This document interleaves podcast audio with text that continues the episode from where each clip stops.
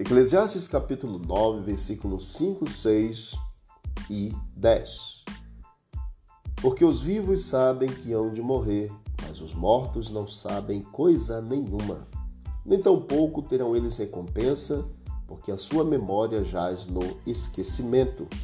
Amor, ódio e inveja para eles já pereceram para sempre. Não tem eles parte em coisa alguma que se faz debaixo do sol.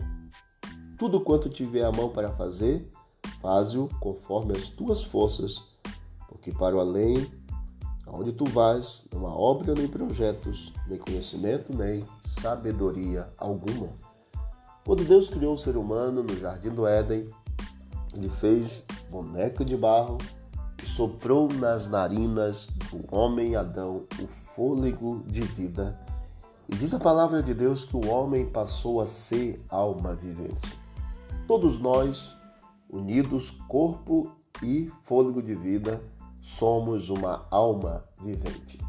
Quando sai o fôlego, então acaba-se a alma vivente e o que é pó volta ao pó e o fôlego volta para Deus. Você tem medo de alma penada?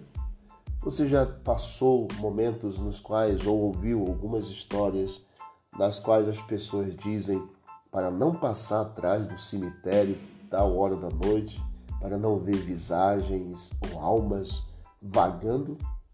Saiba que o texto bíblico de hoje nos diz que os vivos eles sabem que hão de morrer, mas os mortos não sabem de nada.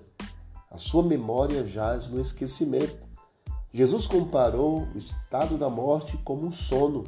Ele disse em João capítulo 11 que Lázaro, que estava morto, estava dormindo e que ele iria despertar a Lázaro. O conceito bíblico de morte é estado de sono inconsciente. E um dia Jesus vai voltar e ressuscitar todos os justos para viverem com ele para sempre. Portanto, amigo, neste dia, não esqueça, tudo quanto tiver a mão para fazer, faze conforme todas as tuas forças faça o melhor, dê o melhor, envolva-se mais, porque para o além, depois que partimos desta vida, nada fazemos a não ser dormir, aguardar até Jesus voltar.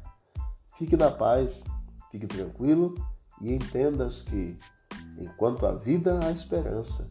Enquanto respiramos, precisamos fazer o nosso melhor. Dê o seu melhor a cada dia, por Deus e pelo próximo.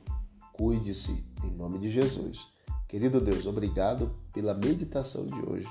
Nos ajude, a Deus, a darmos o nosso melhor e a fazermos a tua vontade, em nome de Jesus. Não esqueça que Jesus disse: examinai as Escrituras, porque julgais ter nela a vida eterna, e são elas mesmas que testificam de mim. Um forte abraço. Aqui quem vos fala é o pastor Joel Bahia e não esqueça de visitar o canal Bíblia em Ação nas plataformas digitais. Vamos que vamos para o alto e avante.